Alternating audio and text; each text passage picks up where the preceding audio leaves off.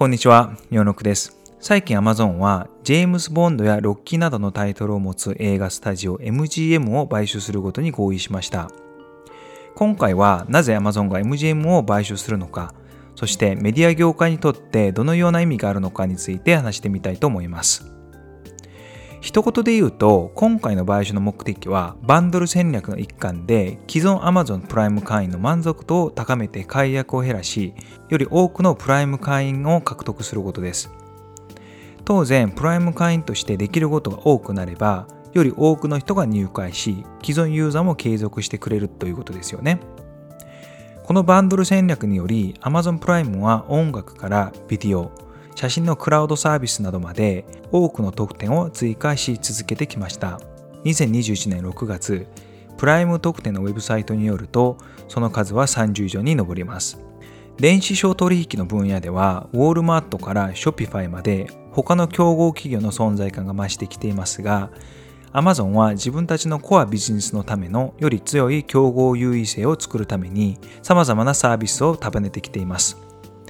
これはテクノロジー企業にとって新しいことではありません。例えば Google も同様の戦略をとっていて Gmail や Google マップなどのサービスをコアの検索ビジネスのために提供しています。テレコム会社も過去同様の戦略を試みました。2018年アメリカ最大手の通信会社である AT&T は1000億ドルもの驚愕を投じて後にワーナーメディアとブランド名を変更したタイムワーナー社を買収し、契約者数の増加を期待しました。しかし、買収が発表されてからわずか3年しか経ってない今年の5月、AT&T はワーナーメディアを他のメディア会社であるディスカバリーチャンネルと統合させると発表しました。これにより AT&T は総額430億ドルの売却益を得ることになりますが、1000億円のものを約570億円の損失を被りながら売却することになった大失敗の買収になったのです。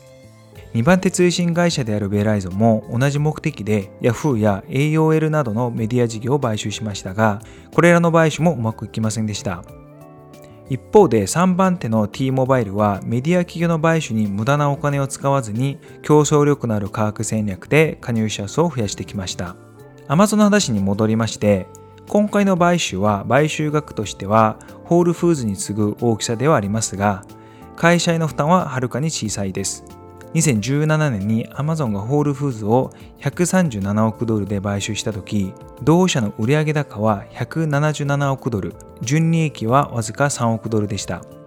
一方で Amazon の2020年の売上高は386億ドル、純利益は21億ドルに上ります。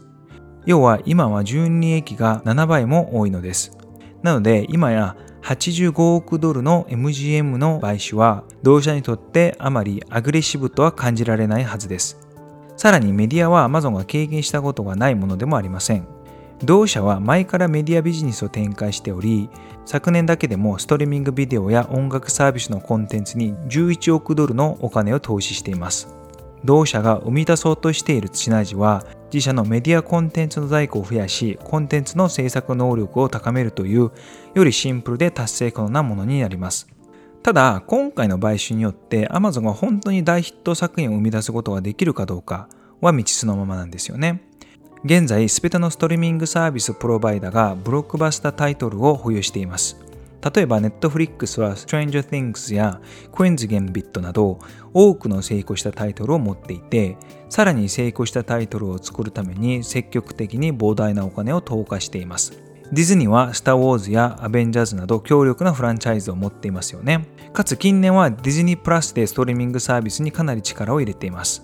また同社はカザフスタンに ESPN も持ってますよね。今回160億ドルの評価額を持つワーナーメディアとディスカバリの合弁会社は HBO もカザフスタに持っていてゲームオブスローンズなどの多くのコンテンツを誇っています。一方で Amazon のプライムビデオには強力なタイトルはありません。今はようやく MGM の作品がいくつかあります。今後はコンテンツの制作能力の向上によりヒット作品を追加できるかどうかが注目されるかと思います。もう一つの道数は UGC とも呼ばれるユーザー生成コンテンツですよね。特に若い世代は TikTok や YouTube をメインのメディアとしています。さらに重要なのは UGC の質が向上しているということなんですよね。質が高くないものでもプロのスタジオが制作した番組と同等の面白さを持つコンテンツも多く出てきています。ネットフリックスとディズニーは前四半期に加入者数の伸びが鈍化して投資家からの信頼を一時的に失っています。これが一過性の現象なのか、そうでないのかを見極めることは今後の長期的トレンドを理解する上で重要なヒントになると思います。ただし、Amazon にとってこれら未知数の影響はかなり小さいとも言えます。